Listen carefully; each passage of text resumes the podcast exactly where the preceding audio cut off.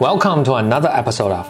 Blow Your Mind，两个人的公路播客。大家好，我是峰哥，我是简黎黎。最近有一部科幻电影要上映了，叫什么呢？电影叫做 Dune，D U N E，是翻译过来可以叫做沙丘。嗯，这个电影是改编了一部改编自一部科幻电影。这个这科幻电影呢，其实其实是美改编改编自一部科幻小说，改编科幻小说。这小说非常非常著名啊，呃，Frank Herbert 一九六五年写的。这个，所以哎，那当年写的科幻小说，现在还是科幻吗？其实他这个，我到时候讲一下吧。他这个，你说他是不是科幻？我觉得更有点像神话小说。OK，我到时候给你讲啊。但是这是特别特别著名，这是应该你说它是史上最最著名的科幻小说也不为过，甚至每过个二三十年，大家就会重拍一遍。啊，所以以前其实有拍过，但一直拍的都不太成功嘛。所以这今年新要上映的这个，我也挺期待的。而且我其实最早知道 Doom 是它有它被改编成过游戏，也是，所以这是最早的 real time strategy 的游戏。这这都不重要了，我只是想说这个是个非常非常著名的一个作品。今天就跟大家讲一讲这个 Doom 这本小说。Doom 是一九六五年写的，他之后又写了什么什么续集、续集的续集，什么前传、前传的前传，总共写了有五五六本，应该是啊。咱们今天只说的其中一本。这个电影也是，就大家这一本也只是，甚至应该只是讲半本就这个电影没有拍完，因为这个小说实在太宏大了。嗯嗯，这本小说我之之所以我今天讲也挺激动的，因为它是我不知道是不是第一部这样的科幻小说，但应该也是非常早的这样的科幻小说。反正我读是第一部这样小说，就是它创建了一个宏大的世界，就是元宇宙，元。创建了一个就跟我们完全不一样的。大家比如看，举个例子，比如大家看《星球大战》，嗯，就它里面也虽然都是人，但其实它是一个跟地球没关系的一个，就是一个另外的一个宇宙世界。然后这个宇宙世界特别完整，有不同的国家、文化、宗教、政治、经济系统，什么经军事什么的。Dune 就是这样，这是我我看到最早的，当时非常 blow my mind，因为。哇，我说还能这么宏大的叙事，所以你就大家后看后来的什么《指环王》啊，什么都是，还有那个东凛冬将至，兵临城哦，对对，那个呃《Game of Thrones》啊，对对，确实是，就就就非常类似这样的，所以都是这宏大叙事。所以大家今天来听听这个宏大叙事，故事是在设置在大概两万年前，两两万年后的未来，离现在两万年后的未来，当时人类已经。就就移移居到各个星球，整个宇宙都全都是人，这是一个一个一个最最大的一个背景啊！一上来这故事发生什么呢？就是有一个叫 Duke Little Little 公爵被新派任到一个 Arrakis 的这个星球上，作为这个星球的管理管理人吧。OK，这一下就要有很多东西解释了。就这个事情，整个故事虽然发生在未来，但这个未来是一个特别封建社会的这么一个一个情况，就是。全都是这些嗯 nobles，就是这个叫什么贵族在管理这个未来这个世界。然后我们说的这个，我们说这个 Leto 公爵，他是来自于当时非常非常强大的一个家族。这个家族家族叫做 Atreides。Atreides 这个家族现在越来越强大，越来越有声望，导致就当时呢，在未来很这个未来就有很多贵族啊。那最大的当然是玉皇大帝，就管理全宇宙的这个玉皇大帝呢。就有点担心这个 Atreides 会就是这个咱们的这个声望太大了，就想把这个公爵搞掉。那他怎么搞呢？他就设计设了一个计谋，就是 Atreides 家族和另一个很强大的家族叫做 Harkonnen 家族，历来就不和，之前之间一直是有纠纷。那这个 Arrakis 他们生产一个一个农作物叫做这香料，这个香料呢是一个特别特别重要的一个。在未来的一个土特产啊，等等会儿再说为什么为什么这么重要。但是一直呢是 Har Harkonnen 家族负责收割这个香料的，所以他们家就很赚钱了。那现在这个玉皇大帝呢，就跟这个 什么玉皇大帝啊？玉皇大帝就是全宇全宇宙的这个之神，就是不是未来就是一个封建社会嘛？他是他是最大的，他是皇上啊，玉皇大帝。玉皇大帝呢就跟 Harkonnen 家族就说：“你们不是也很讨厌这个 Atreides 家族吗？我们现在那我现在也讨厌。”咱俩联合起来把 Atreides 家族灭了。现在就是这么灭，就是我给他任命到这个星球来接管你们的这个香料生意。那你们都按下伏兵，等到他来的时候呢，你我夹击，然后他就把他灭掉就完了。而且呢，他即使知道这是一个圈套，但是他无法拒绝这个这个任命，而且这个任命从表面上来看呢，还是一个肥差，就是就等于你管理了这个星这个这个呃就管理的最重要的全宇宙最重。要的这个这个资源，而且这个这个香料啊，只有这个星球产，这就是好多背景啊。就是我们说一下这个香料为什么这么重要。就我能这么打比喻吗？就跟现在的石油似的。哎，说的是啊啊、那可以。而且我觉得现在目前就以这个为理解就行了。那咱们就继续继续往下讲啊，就是 也成功组织了 更多的信息。那故事的主人公呢，并不是这个雷头公爵，是他的儿子，儿子叫做 Paul Atreides，嗯，保罗。保罗呢是谁的孩子？当然是 Little 的孩子啊，Leto Atreides 孩子。那他妈妈是谁呢？他妈妈是叫做 Lady Jessica 啊，，Jessica 夫人啊。保罗这个命中注定就是一个特别不一般的人，就是是因为他妈妈是有一个非常复杂的身世啊，但这个身世是隐藏起来的，没人知道。就他妈妈属于当时的一个，我觉得叫属于当时一个组织，叫做 Bene Gesserit。你可以理解一位理解是一个女性互助的一个私密的宗教组织。我我我必须要打断一嗯下，我听起来这个好像整体跟科幻的没什么关系，就像讲 讲一个，就像讲一个，其实有点像讲个历史小说或者那个对神话小说，对，呃，是这样的，它这有点像就是咱们中国的那个，比如说。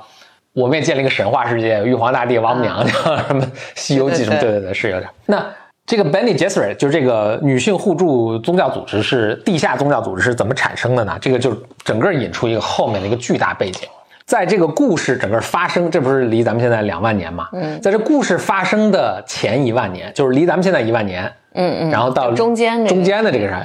这个中间呢发生了一个重大事儿，但这个书一直有点模糊。我记得它是后面的书有介绍，那我你可以理解为一场人类的混战。这个混战呃反正就非常惨烈了，最后结果导致什么？就是人类最后打完之后一起呢，大家就统一的思想，就说电子计算机是一个特别不好的事情。然后，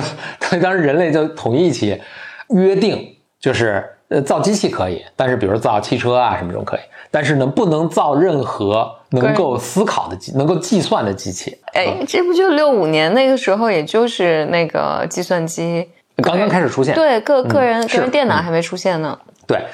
哎，这还挺有意思。对，所以他那个对对对，是的，就特别有意思，这放在历史背景特别有意思。所以他那当时一个所有全人类一起遵守一个一个约定，就是你不能制造任何模拟人类思维的机器。嗯嗯，就把这个彻底这条路给断了。结果这个就导致呢，出现了三个庞大的你机构吧，或者社会传统。然后呢，这个最后呢都跟这个香料有关。我逐一讲一讲啊。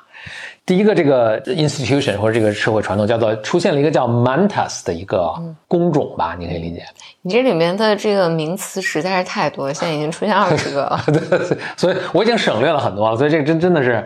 所以所以我建建议大家去看电影的时候，之前可以先听一下我们这个播客，而且或者你你如果能看那书，当然也行。就是其实大多数去看这个电影的人，应该都是看过这本书。就这本书，就是基本上所有科幻爱好者全都看过，所以，所以我猜他电影拍的时候也是有这种假设，就是很多人对这个故事的背景大概是知道的，嗯，所以你如果完全对这个书一无所知，或者故事一无所知的时候，你去看会要求挺高很晕，对对对，因为这个太复杂了。先是出一个叫 Mantis，Mantis 大家就可以理解为军师，或者他取代了计算人人工计算机。就这些人通过强大的训练和 和吃这个香这个香料啊，就刚刚说那个 Arrakis 这个星行星上产的星球上产的这个香料，这个农作物啊，有各种神奇的功效。吃了能够延年益寿，让你活特别长，百病不侵，还能提高你的这个计算功能。然后特别神奇的是，还能让你有限的预测未来。嗯，所以它不仅仅是幻想不仅仅是石油啊，就是一个特别、嗯特别牛牛牛叉的一个一个土特产。总之吧，这个 mantis mantis 就是这这个工种呢，就是他们经过这，就他们有一套很强悍的训练的这个过程啊，然后通过他们也吃香料什么的，就能够这个人工计算大数据。所以一般的这些贵族家里都会雇佣这么一个人当他们军师啊，这个叫 mantis。还有还有一个工一个工种呢，或者一个机构出来呢，叫做呃 Spacing Guild，就是宇宙运输协会，他们完全独掌了整个宇宙这个之间运输的这个这个工作。为什么呢？就因为没有计算机了嘛，没有计算机导致，呃，你想我从 A 星球呃这个呃运行到 B 星球，这个路径怎么规划是需要是非常复杂的。嗯嗯那这个 guild 里面呢，他们就培养他们的这个叫做导航员，也是通过吃这些那个香料什么，就只有天下只有他们会导航啊，而他们是通过吃香料，就是提高自己计算能力以及预测未来这种方式呢，去给这个星际间的这个 travel 这个 transportation 这个运输啊来导航。所以他们独掌，所以他们你可想而知，他们这个影响力非常大，他们等于是独掌了这个宇宙经济的命脉，导航全靠他们。你你你你描述到这儿的时候，让我觉得这就很像你在描述一群蚂蚁，就是有不同的工种 OK 然后吃的什么力大无穷，嗯嗯，最后一个其实也是最重要和影响最大，甚至最诡异的这个一个组织呢，就是这个 Bene Gesserit。这个组织特别神奇，它传传女不传男，他们也是通过强大的训练和吃香料，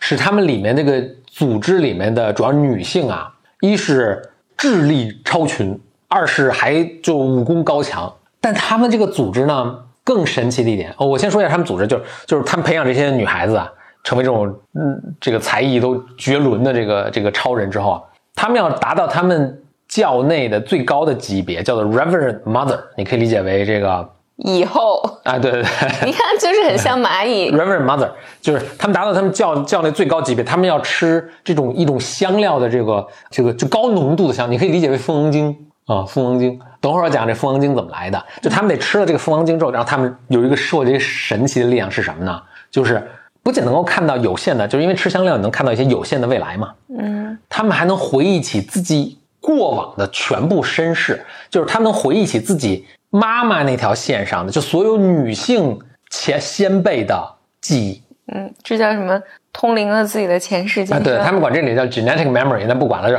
还里面什么，就说因为什么 Y 染色体、什么 X 染色体什么，但但是只有妈，只有女，所有女性的这个啊，这嗯，这条线。她记忆是能记出来的，男性的全忘了。所以 Bene Gesserit 呢，他们一直的一个使命就是我们要培养一个男的，嗯也能有这个功能。嗯但他们培养这个男的呢，就是这个发现，就是男的吃这蜂王浆之后，可能不堪痛苦都死了，就没活下来过，所以没有培养成功过。他们的这个这个组织机构的目的呢，就是培养出一个男的的这样的，他们还给他取了一个特别怪的名，我老记不住啊，等一下我写我又写这个名字，培养出一个男的这样的一个超能的人呢，就给他取了个名字叫做 Kisats Haderach。OK，这个作者作者有什么毛病？？Hard Rock 然后他们的预期呢，就是这个这样的一个男的培养出来之后，他不仅能回忆起自己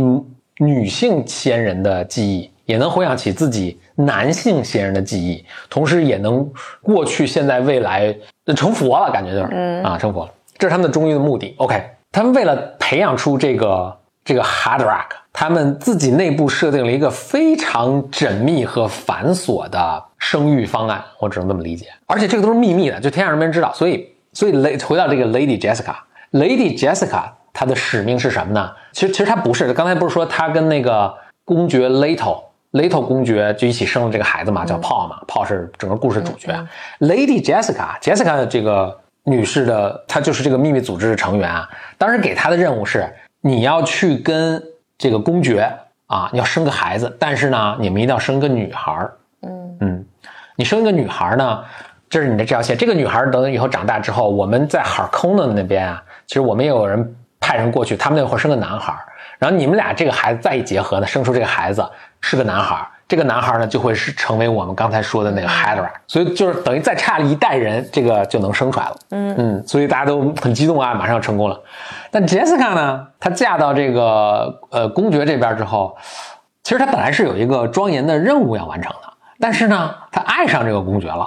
然后公爵呢又特别想要男孩儿，就 Jessica 就生了个男孩儿给他，结果就等于把他们整个这个计划打乱。对对对对计划完全打乱了。所以一上来呢，就是这故事一上来就是那个是他们那个整个嗯这个机构组宗教组织里面那边派人来，派了一个这个老大来，就是把杰西卡给训了一顿，然后就给这个炮做一个测试。其实呢是没憋好心，是想把炮给害死。但这个炮居然这个小孩只有十五岁，当时居然 pass 了，就是怎么度过了这个测试，叫怎么就呃就完成了这个测试。所以就由此就会看出这个炮这个孩子就是不一样，不一样，嗯。他可能就是 the one，the chosen 啊 one。对对，就差差不多这意思。但咱先不先不说啊。OK，全部这都是背景啊。我们现在回到这个整个故事啊。天呐，我们这个可能要讲两天两夜了。不不不不，后面就后面就快了，后面进入一个正常的故事的步调。它主要是一般这个就是科幻小说或者神话小说也都是，它一上来就有一个 world building，就我先要把建立这个世界，把这个世主要，但是咱们这世界实在太太太复杂了，而且我刚才跟你说的这个其实。不是一上来就解释解释清楚的，就是你在看正常看这种书的时候，你看着看着原来明，甚至你不是在这本一本书里介介绍完的，它是在分散在其他书里。我就是为了怕大家这个，我就一上来给大家介绍清楚了。总之吧，OK，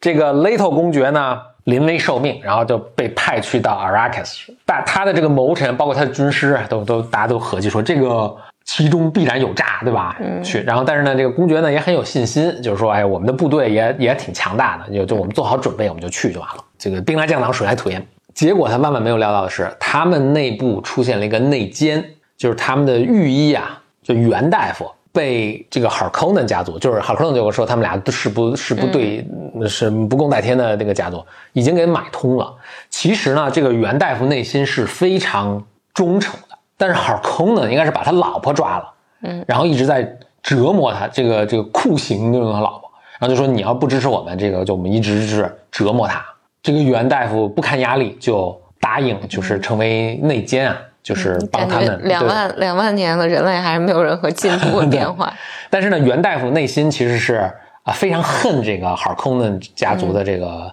好空的，他们叫什么叫 Baron 好空，所以叫做男爵，是非常恨这个男爵的。你要记住，一好人是公爵，坏人是男爵。人玩过游戏就非常清楚了，就是好人是 Atreides，坏人是 Harkonnen，非常恨这 Harkonnen。所以，他虽然出卖了自己的这个主人，就是这个雷头公爵啊，但是他其实也设了一计。他设了一计是什么呢？这个情况就是这样：当他们呃在那个着陆的时候，在这个新的星球着陆之后啊，他会把他们的这个防御都给临时给打破，这样敌军就冲进来了嘛。嗯。然后那个呃 Harkonnen 的部队已经准备好了。但是在这过程中呢，然后他就给他们那个公爵下了药，把公爵给麻醉了啊，然后把 Jessica 和 Paul 两个人呢，也就等于都被敌军抓了嘛。嗯。但是呢，他事先已经做好安排，就是 Jessica 和 Paul 能够去会干掉他们的看守，然后就逃到这个就逃出去了。但是逃出去当然也很危险，就是他们这个星球叫沙丘嘛，叫 Dune，嗯，就是是一个全是漫漫黄沙的一个星球，嗯，而且特别危险的这个星球上有一种虫叫沙虫。这个虫呢，这生活在沙子里，就像鱼生活在水里一样。但不一样的是，这个虫巨大，有四五百米长。嗯，而且这个虫呢，就是一人一旦有人在沙子上，不管是人还是机器，一走动，它听着这个声音，听着这个震动，这这虫就跑过来，会把你吞吃掉。嗯嗯，所以就逃出去呢，也是九死一生，但是也没有办法了，就只能让他们去逃。感觉是贪吃蛇游戏啊，对对，但是巨大的一个贪吃蛇啊。大家会去看电影的时候会看到这个。特别，其实这杀虫呢，后来也没起太大作用，但是可能就是做一些特效啊，挺挺震撼的。总之，他就是事先设好，就是说，Paul 跟 Jessica 他们俩，因为 Jessica 本来就是那个，就是强壮超超女嘛，对吧？就是她就特别特别强，就是本来就是能能战斗力超人。Paul 也是战斗力超人，因为他从小他妈就以这个他们教内的这种训练方式训练他，所以 Paul 也是智力超群，武功超群。那但是这个公爵逃不了，他就把公爵呢就半麻醉了，就把只好把公爵交给这个敌人。但是这个袁大夫就跟公爵说，就说公说公公爵说说这个，我实在对不住你，我也知道我这做这很操蛋，但是实在没办法，这我老婆也被抓了什么的。然后他说，但是这样就是杰杰斯卡和公主，我一定会安排他们跑。然后呢，我在你的牙上面安装了一个含有毒气的一个牙，所以等到那个男爵那边，他肯定要亲自来看有没有抓对你，对吧？到时候你到那儿，他过来看你的时候，你一口咬碎你的牙，然后把毒气喷出来，这个男爵就跟你同归于尽了。啊，就我也只能做到这一步了。OK，依计而行。那杰斯卡什么确实跑了，就是首先他们是被攻破了，然后呢都被抓了，然后但这个杰斯卡的什么确实跑了。然后等到这个男爵来的时候呢，他确实那个公爵呢就是已经半麻醉，但还是努力咬碎了牙，但是呢还是慢了一点点。这个公爵还是逃跑了，但是呢把什么公爵的军师啊什么都都干掉了。然后当然这个袁大夫和这个公呃公爵自己呢也也也牺牲了。到到这儿告一段落啊。那接下来就讲杰斯卡跟 Paul。他们逃到沙漠里之后的这个情况，反正他们就逃啊逃啊逃逃逃，昼夜跋涉逃了很远啊。这时候炮呢，由由就是他们在当当地吃的那个食物，就当地盛产香料嘛，就炮也逐渐吃这些香料的食物，他就开始也能看到一些未来。然后他看到自己怎么领导一个神奇的部落，怎么就最后还什么战胜了敌人什么，就是一个特别神奇的一个一个经历。结果他们在跑的过程中呢，就的确遇到了这个星球的原住民，这个原住民叫 Freeman，嗯，Freeman 是一个，因为这个星球这个生活环境特别差呀，所以 Freeman 其实是一个非常强悍的一个民族。Paul 跟 Jessica 呢就就撞到他们了，就就就就遇到他们了。在这过程中呢，也经过了一番一些打斗啊什么的。那 Paul 不是虽然是个孩子，但是他是武功超群嘛，其实就也轻易的撂倒了这个几个 Freeman 的壮汉。Freeman 一看，哎，你们还会这个武功，你们来教我们吧，就把他们接收住，接收加入了这个 Freeman，就也成为 Freeman 了，还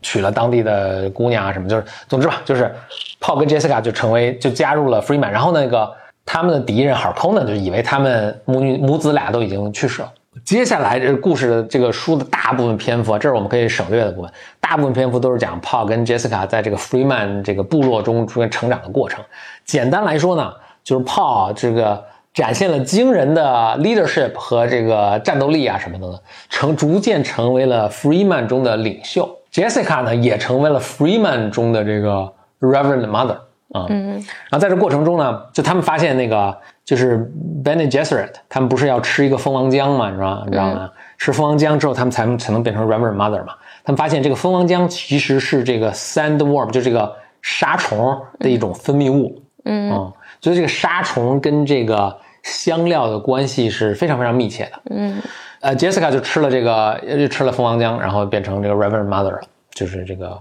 母后了。结果在有一次这个就敌军来袭的过，就他就是。就是 Paul 就带领着这个 Freeman，就 Freeman 也很恨那 Harkonnen 这个家，就就是收香料的这个家族，就是因为这个一直就剥削他们、欺诈他们，他们就也也挺恨，所以就一直是延边的骚扰 Harkonnen。那在 Paul 的带领下呢，他们又运这个运用了这个什么现代化这种军事战术啊、现代化的武功啊和武器啊等等，所以他们的这个战斗力越来越强，导致现在他们这个收香料几乎有点颗粒无收的这个这个感觉。所以这个 Harkonnen 也不断派这个。部队过去跟他们交战，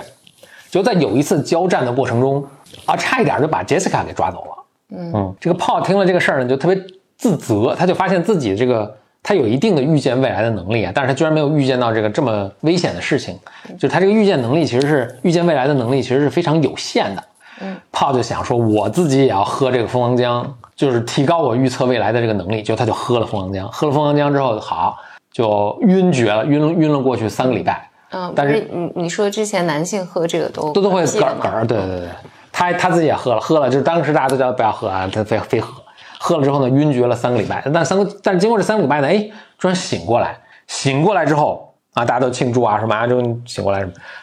他这个已经打通了任任督二脉和开通了天眼，他说大家不用庆祝，就是我现在已经是哈德卡。什么 Hadrack？我现在已经是 Hadrack，我已经能预知过去、未来、过去、现在、未来一切之事。那未来我先不跟大家不说，我先说现在。现在什么情况呢？现在就是我刚才一开天眼，我一看，我已经知道天下的情况。现在天下情况就是，我们现在老去骚扰他们的那个收割机，现在导致呢，已经惊动了这个玉皇大帝。玉皇大帝现在派着他带着他的禁卫军，已经就来到，对对对，已经来过来要要灭我们了。这个大家就赶紧准备好战斗吧！大家一听，OK，那我们就准备好战斗。他们开始准备战斗。就在准备过程中，就是玉皇大帝那禁卫军就已经杀入杀了进来，杀了进来呢之后呢，炮当时好像已经生了个孩子，儿子，把他儿子都给杀掉了。还有 Jessica 当时也生了一个女儿，这个女儿是遗父子，就是他逃出来之前就已经怀了这个女儿，把他女儿还这叫 Alia 吧，Alia 把把 Alia 也掳掳走了。嗯，Alia 应该也是个小孩儿，当时还是一个掳走了。然后就退回到那个 Arrakis 的首都城里，然后这个玉皇大帝也下来，也就也到这个城里来了。然后他们就准备开始决战了。然后在这过程中呢，啊，这细节就不说了，但是反正 Paul 带着他们的 Freeman，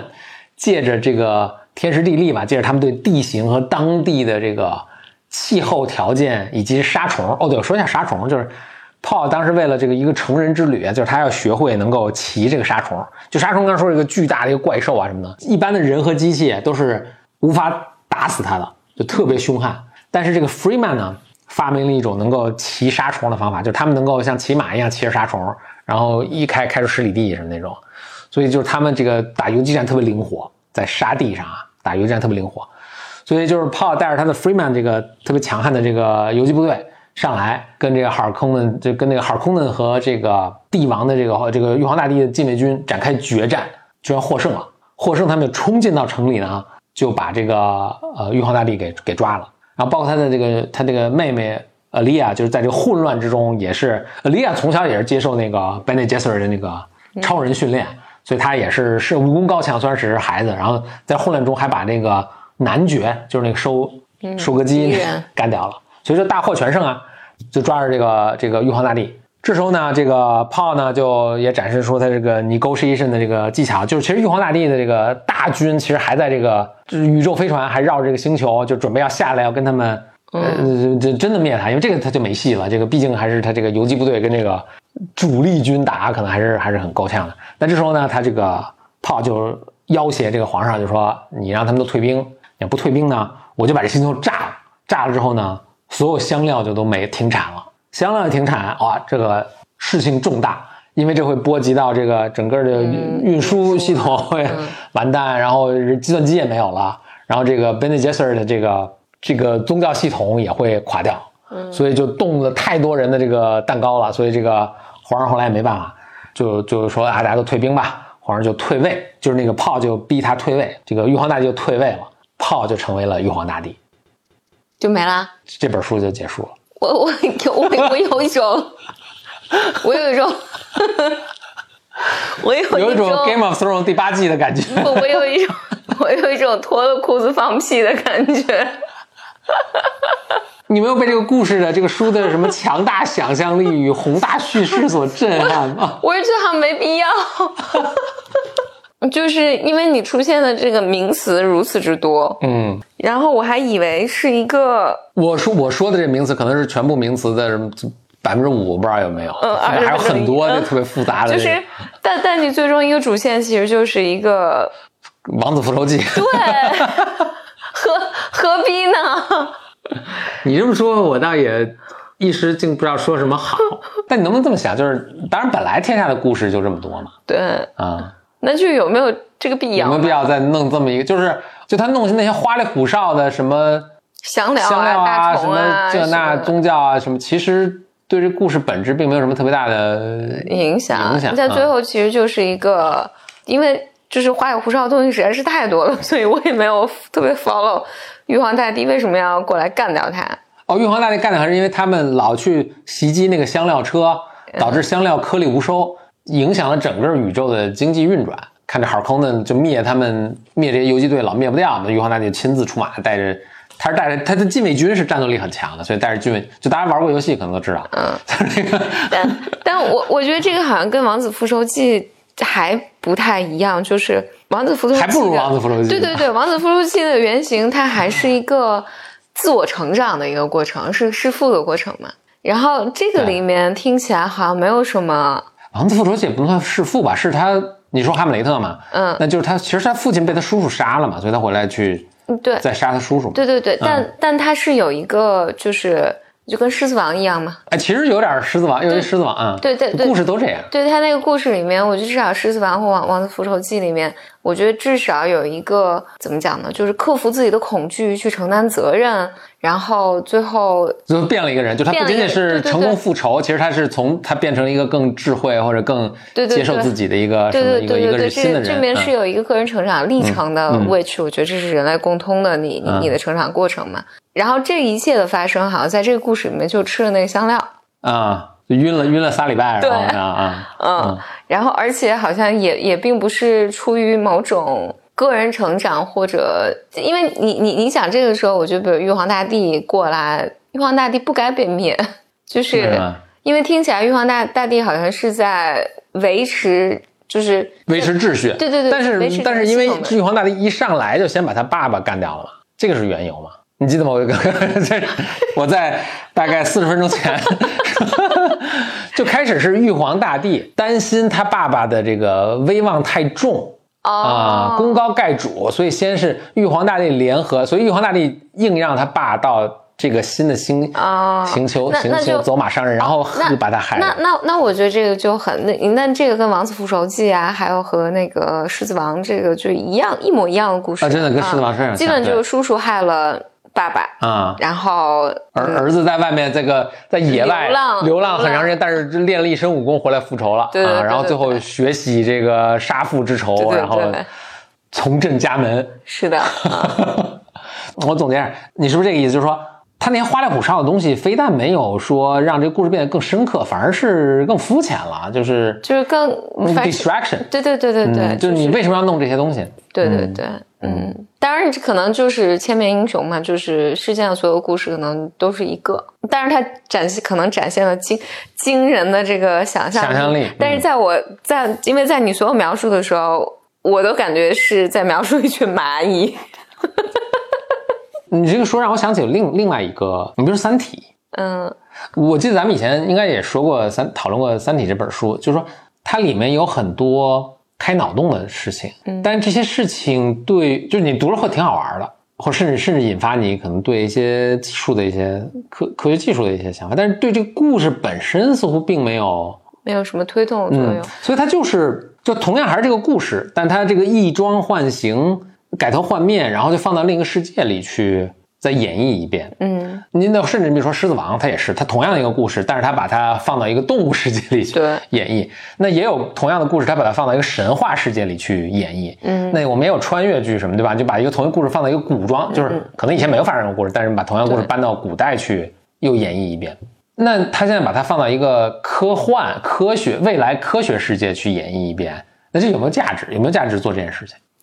我显然还是有的嘛，就是嗯。有人就是喜欢看这样穿这样衣服的嗯。剧，有人喜欢看那样衣服的剧，嗯。但我觉得核心体验可能是差不多的。嗯。嗯。我我只是我只是脑袋忍不住不不断的想那个，就是我在想这个和那个，你看里面都有这个元素，就是就是这个主人公这个儿子训走，对他一定要就被发跑，对对对，发配到远方去因为我。我我不我就想到就俄狄浦斯嗯也差不多是这么一个一个，反正里面有这个元素吧，就是、我记得他生出来，他出生之前就有人告诉他爸说他以后会。嗯娶你老婆，嗯。杀掉你，娶娶你老婆，嗯。然后所以他就早早就把这孩子给他不是在放在给给扔了吗？是应该哎是说要他爸说要应该把这孩子杀了，但是就派人去杀，然后但是他把他放一船里就给他飘走了嘛，对对对对这是一个反复出现的主题，摩西摩西也是这样啊，对，然后结果他就呃，好像就不断的逃避自己的命运。哎，到了张老师的那个 那个标题上，好像是在逃避自己的命运。然后就是，但这就是命运就是这么发生的。嗯，你越逃避，命运追的追的越紧，好像都有一个迅走去沙漠，然后荒无人烟、鸟不拉屎的地方，然后呃，你去了新的部落，然后就你肯定是经历了一系列的。因为包这里面不是你省略那一大段，也是就是他如何在这个新的部落里面对，成长为 leader 啊，嗯，总之他也是 the chosen one，天选之人嘛，嗯就是他注定经历所有的磨练，然后最终就是承担自己的命运的责任吧。嗯嗯，你讲这个，我还想到一点，就是你刚才提到说，就是他不是吃完这个药，呃，吃完这蜂王浆了，嗯 然后昏迷三周，然后醒来就是打通了嘛，嗯就是后面能看到，前面也能看到。我当时想，哇，那这个多无聊啊！啊，日子没 日子是没法过了，因为你你都能看到，就是未来会发生什么，嗯就是那因为他后面那就是他后面的那个，就他连写了五六本啊，后面就每本都巨厚，我就后面都没看。我我当时也在想，看的时候他后面这故事咱怎么编？那他都成为成佛了，宇宙过去未来之事，现在过去未来之事全能看。我看看过一些这梗概啊，好像就是他未来还能预预见到一些未来的大的灾难啊什么的，他还是。就我的理解是，就是这也不是完全定的，就是他还能做一些事情去影响他，所以他去做了一些事情去影响这个未来这些灾难的，让他们尽量不要发生，或者发生的可能性尽量小啊什么的。我我我就觉得这这个啊好像、就你你你你描述的这些啊，就是这个作者不是六五年写的这个小说嘛，嗯，伴随着就是大家都不能使用计算机了，就因为恰好是那个时候个人计算机应该还没出现嘛，还没有就是嗯只是有刚大游戏七七十年代末才有。对，然后我我自己觉得这里面有一个特别强的恐惧，就对于、嗯害怕计算机的对对对害怕、反害怕的东西，包括你刚才讲的说，就是对于未来，他对于未来，我知道未来，然后而且我能够阻止未来糟糕的事情发生，嗯。反正都他都让我觉得这个作者是对未来里面是有很多失控和、嗯，那这也是人类的。共通的一个对未来的恐惧。嗯，确实是，但是我我我没看过这个作者的那个他个人历史啊，但我觉得这个跟跟个人还是有些关系的，就是包括跟当时那个查一下啊，跟跟当时那个时代背景肯定是也是有关的。时代背景可能是有，比如当时冷战啊。对，因因为如如果我现在写的话，我可能虽然我我对未来是有恐惧的，但是我是不是一定会写出一个我就要知道未来长什么样？嗯，而且我还有这个，我还有这个力量能够操控未来。嗯，反正反正你你你描述这里面，我自己觉得里面是有一个全能的幻想的。嗯嗯，特别孩子气。对对对。嗯，这个哥们儿作者啊，作者这哥们儿是一九二零年生的。嗯，所以他在那个他正好是参加了二次大战。啊嗯，这可能对他是还是有影响的。哇，这是一百多年前出生的一个人。说到未来，咱们今天呃看到了看到了未来。哈哈哈！对，讲讲吧，确实是。我们今天是就是北京电影节，它有一个 VR 的分展，对吧？这 VR 的一个单元，VR 就是虚拟现实。我们是有一个朋友的作品在那儿，嗯，是上我不我我不知道能不能用上映这个词，因为它其实它跟我们。传统理解的，你大家坐在一个电影院去看这个作品是非常非常不一样的。嗯，它是一个虚拟现实的电影，所以可想而知，就是大家戴一头盔，戴个镜子，就是头盔上面有镜子，然后你其实你是能跟这个电影作品互动互动的。嗯嗯，咱们体验那个作品，这叫什么来着？这个啊，睡神的瑕疵。哦，丹丹真的很棒，就是非常棒。这更神奇的是，这个作品是一个人，但是他他一个人创作了三个月。说一下作者的名字吗？Jason Jason 黄。嗯。也是我的一个师弟，开心。对，去之前并不知道是师弟啊。啊，哦，其实我们是说是朋友，其实也是今天也是第一次见到这位导演，也是对对，是朋友的朋友的朋友啊。就说说到一个作品，我们就去体验了一下。导演叫做黄家胜，就这个体验真的，你因为它是 VR 的，就是很难跟你描述，也不太能说清楚这个有没有故事情节。这真的得大家去去体验体验一下。他做这个作品，就是从这个 3D 模型的设计到。交互，对对，交互到写这个代码要写程序，呃，以及要这个做音乐，全是他一个人做的。嗯嗯。就非常非常非常棒，非常棒。我然后他简历里的这个校友啊，学弟了算是。对，因因为 VR 这个技术，我觉得在过去的好多年里面，反正每过三五年，大家都要出来炒一炒一轮。对，然后因为我我我觉得前几年有有不同的项目嘛，我也偶尔有有所关注。嗯对，然后也也见过大家做的产品嘛，我就觉得呃就不可用。但是今天我见这个，就是语言不可描述。嗯语言不可描述。然后，因为它和呃同场就北京电影电影节在 VR 这个专场里面看，还有几几个其他的作品。嗯，然后但大多数作品虽然我没有看，只是看大家看它的形态，其实还是在你坐在戴个传统的对对对，你只是戴坐坐在戴个头对对，只是戴了一个头盔。我觉得只是无非是你自己在观看，还是和别人在一个电影院，也许还有一些手势上的交互，因为没有看到。然后但是。这个叫睡睡神的瑕疵，对，但睡神的瑕疵这个作品里面，呃，我跟波峰去，我我们两个是一前一后来观看的，嗯，就是体验的。然后它是需要一个呃相相对大的场地，大概我估计有个二十四十平米，嗯，对对，一个大的的会议室的一个一一个场地，然后在这里面，对，因为你要戴着头盔在里面走走，对对对。因为刚开始，Bro 峰，Bro 峰是先去先去体验的，我是在外面看的，就是我是因为我是你没戴头盔的，就是我没戴口头盔，但我能看到 Bro 峰的视角，就是在屏幕上嘛。嗯，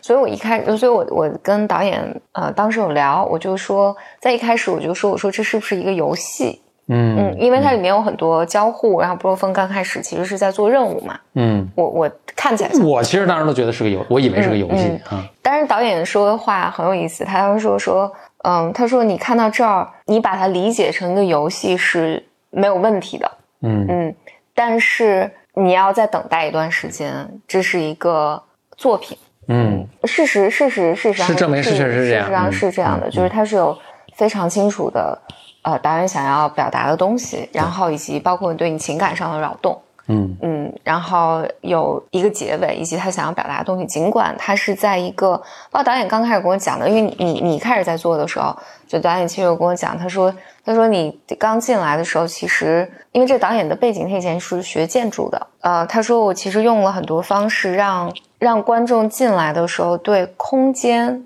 这个概念是被误导的。嗯嗯，对，非常神奇。所以我我先在外面看了一遍，然后后来我又戴戴头盔，就从头到尾做了一遍，非常奇妙的体验。但是真的是 blew my mind，啊对，blew my mind。然后我也也让我觉得就是呃，未来就能看到它巨大的潜能。对对对嗯虽然我现在不太清楚说这个未来能能做什么东西，但明显不应该不是一个就是它的视听语言，然后它的，呃我我觉得你可以把这么看，就是写作是最原始的，嗯嗯呃，一种表达方式，然后音乐。然后，比如说到现在有，就是后来有电有嗯电影，嗯然后短视频，到了现在这个，就是这明显是一个新的语言，嗯嗯，就是一个新的语言，而且这个新新的语言将会被如何使用，这件事情是，就对，有点像那个二十世纪初，比如电影刚被发明的时候，嗯大家完全不知道该拍什么电影，对对对，人大家就拍一个火车头，对吧？嗯 就火火车进站拍着，大家都就去看。然后你看到现在有这样什么科幻片儿，嗯有 Dune，对吧？嗯就这经过，但是它发展一百年，但是现但是那个就是它也很成熟了，你也可能，就这就这套东西已经被定下来了。那我们现在其实就是在呃，我们现在二十一世纪初，特别巧，那就出了出了这个东西，它肯定也得经过一个几十年、上百年的一个发展。我不知道会不会那么长时间，但是发展出完全自己的一套语言，所以它它是一个我们现在无法描述的东西，它不是一个游戏，它但它也不是个电影。嗯我记得导演说的也挺逗，他说：“哎，这个东西现在就是因为大家也不知道是什么，所以比如说我们电影节也可以来，啊，嗯就因为大家电影节觉得这也是电影嘛，对吧？也是作品，所以也去，也你也能参加。但我猜，比如说他去个游戏展，可能也能去；对他去个漫画展，可能也能去，嗯都都都可以。然后他去一个博物馆，就当个艺术作品也可以，嗯对对他都可以。现在你很难界定它是什么。你刚刚说那个，我再补充一下，就是导演不是说很多人刚进去觉得是就我在解决就是玩游戏，或者我在做一个个题，我我理解就是 solve 就是解决一个个 puzzle。嗯嗯玩着玩着，大家会突然在某一个环节意识到，哎，这个后面是有寓寓意的，有有有有有更深刻含义的。然后他就跟我聊，就是说我是什么时候理解的？我是到最结尾打字幕的时候，谢幕的时候我理解的。你大概简历里大概是在二分之一的时候理解的，就比较你你是比较早理解是我是比较啊早的，我是到就不能再迟，我要再迟的话就没理解了。就 我就是大家思维方式特别不一样，我就一直很长这个整个过程中，我都在建立一个解决问题的一个思维过过程中，或者一个嗯，做题的一个思维因为因为。我我觉得你说做题会显得有点枯燥，但实际上不是就很像在打游戏，对对就是因为你要你要搞清楚就是呃周围在发生什么，对，你得理解这是嗯对的，在做什么。下下一步就你因为你你必须需要通过你的交互这个剧情才往下走，嗯，所以它就有点像你在打游戏，就是呃你要做什么。哦，我我想补充的就是不漏风在最后才理解这件事情，嗯，可能真的是不漏风的问题。嗯，我想表达的是不是导演的问题 啊？不，我觉得这不是问题，就是这个是一个，我觉得其实我比如在最后才突然明白，其实对我是个更大的震撼。嗯嗯。嗯，我突然意识到，就是不知道该怎么跟大家说，这都是活的，这些东西是活的。嗯嗯。嗯，就是他们是有生命的，对对对对对，嗯。以及其实震撼更大，那我特别想跑回去看看前面发生了什么。对对对，因因为这个导演其实也提到了，就是说好多人在做的这个过程中就很想再回去，就是忽然你领悟了一些东西的时候，你就很想回到之前的情节去看一下。嗯，但是你身后的门已经关了，呃，因为你戴上 VR，VR 这个体验还是就是你你就是完全进入了这个虚拟的这个世界里面，它是和现实是没有没有这个交互的嘛，所以你是你你旁边的门关了，那就真的是关了，你你你被困在一个空间，你就真的被困在一个空间空间里面，不是个非常非常奇妙的体验嗯啊、就言语中真的无法描述，可能大家都体验过之后，我们对。我们才能共同发展出一套描述这个体验的语言。对。就好像你现在去跟一个，比如一八几几年的人描述电影是什么，嗯，你也不知道该怎么去描述。你说啊还能蒙太奇，这个就是他们的语言中都没有不、嗯、没有这个概念。嗯那，现在现在现在有可能就是处在这个状态。嗯，这真的太有意思了，嗯，我我还挺震撼的，就是就确实技术发展到有点哇，这东西真的可以用了。就你能看到他，当然这是他一个人的作品，他其实也没有做的那么精细，但你能看到 OK，其实他可以再他如果再精细，就现在当然已经很好，但他他还有上面还有很大空间，它真的做到精细的某种程度的时候是哎，是非常取代我们现在的很多东西了这。这这个这个，我倒是跟导演有有聊，他中间提到说，因为就是海外的一些电影节，其实早就有 VR 这个单元了，嗯所以他也去看过一些就海外导演的这些 VR 的作品。因为有一些导演，很多导演，他就说很多导演，因为他的背景是就做传统的传统东所以他会把也也有很好的动画以及这种视觉团队，他把这个呃，就你身临其境的那个画面做的特别特别好。但是呢，但这个不是 the point 对对嗯但是它很容易，他说，但但你很容易陷入一个你在里面的感觉，就很很容易觉得为什么要用 VR？这个不用 VR，嗯、这个你就是一个传统电影就就可以了，的电影对对对，嗯就可以了，你不需要 VR。嗯所以就是我我觉得至至少这个 Jensen 这个导演的这个作品，对于我是个特别大的突破，就是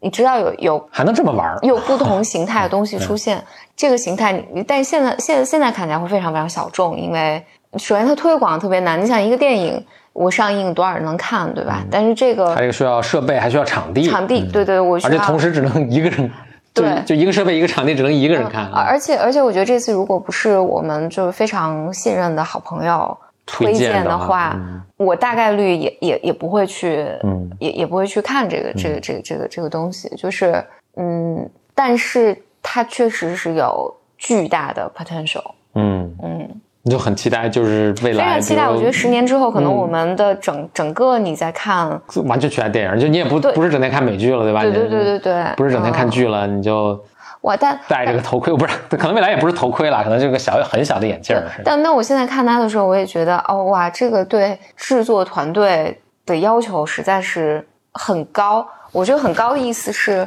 你需要更有创造力，然后你需要懂人文、懂艺术，然后你会编程，但是这些都可以解决了。但是，然后你要设计剧情，然后以及你要有充满想象力的把把这些东西，就一个人们从完全没想象过的东西 deliver 出来。我看过大概这么一句话，就是每一个新的媒介产生，真正最后它的创造力爆发，都必须是从小就在这个媒介中成长出来那些人，嗯那些孩子们，他们成为创作者之后才，你不没法指望以前做。有有过传统动画，他们有就是已经被之前的经验污染过的人来，我说污染不是个好词，就是已经被之前经验定型了的那些人来去做，他们永远无法跳出这个框架，因为这个这个变化太大了。呃，这真的就是从小就是这个东西对他们来说是第一语言，就是对他们像空气和水一样自然，那些人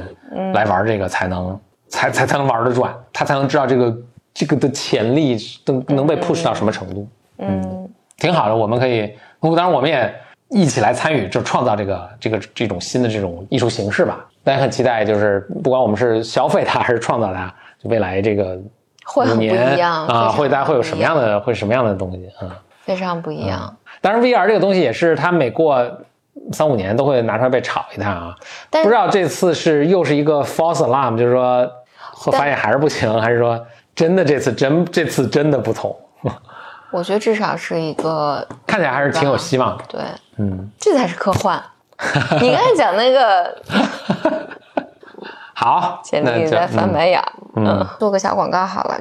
呃，简单心理这几个月我们做了一个新的服务，叫做心理体检。我解释一下为什么要做这个事儿，是因为我们发现其实很多来访者来寻求心理帮助的时候，啊、或者来找心理咨询的时候，首先就是不太能，很多人其实并不知道自己到底是什么问题，也因为不真的了解自己什么，就很多人比如认为我是孩子不上学的问题，或者是我的亲密关系出现了问题，但实际上大家可以理解，你带过来的问题在专业的工作者眼里面，它都是个症状。什么叫症状？就是发烧是个症状，但至于你是感冒了，还是得肺炎，就是还是你身体有更重的其他的疾病导致了发烧这件事情，其实不知道的。嗯，然后但很多人其实是我只知道我需要求助，但我并不知道我为什么求助，或者我求助需要解决什么问题。呃，人们带着错误的认知进入心理咨询，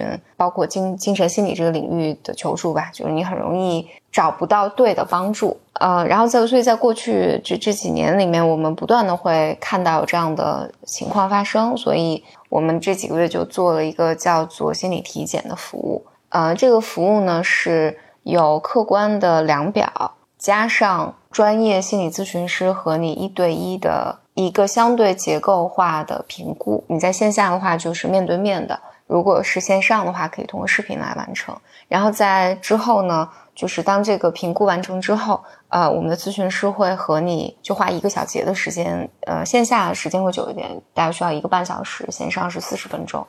然后咨询师会会和你有一个呃比较清楚的反馈和建议，呃，所以有一些人其实过来，他只是因为我最近确实感觉到很不舒适，我需要一些建议就可以了，他并不真的需要进入到心理咨询。但是呢，有一些人可能会需要，比如说你需要精神科医生，或者需要心理咨询，或者需要一些相关的心理健康的一些呃工具，啊，我们的。这个服务里面最最后会给你一个比较完整的反馈，呃，以及后续的求助的建议。如果你之后愿意通过简单心理这个平台来继续服务的话，咨询师也会帮助你去建立你的这个团队，就服务你的这个团队，就根据你的需要啊，就是什么适合你。这里面有可能有精神科医生，有心理咨询师啊，有助理，有你的 case manager，还有相关的一些我们线上的一些自助的训练，他会来。在一段时时期内来帮助你来调整方案以及协调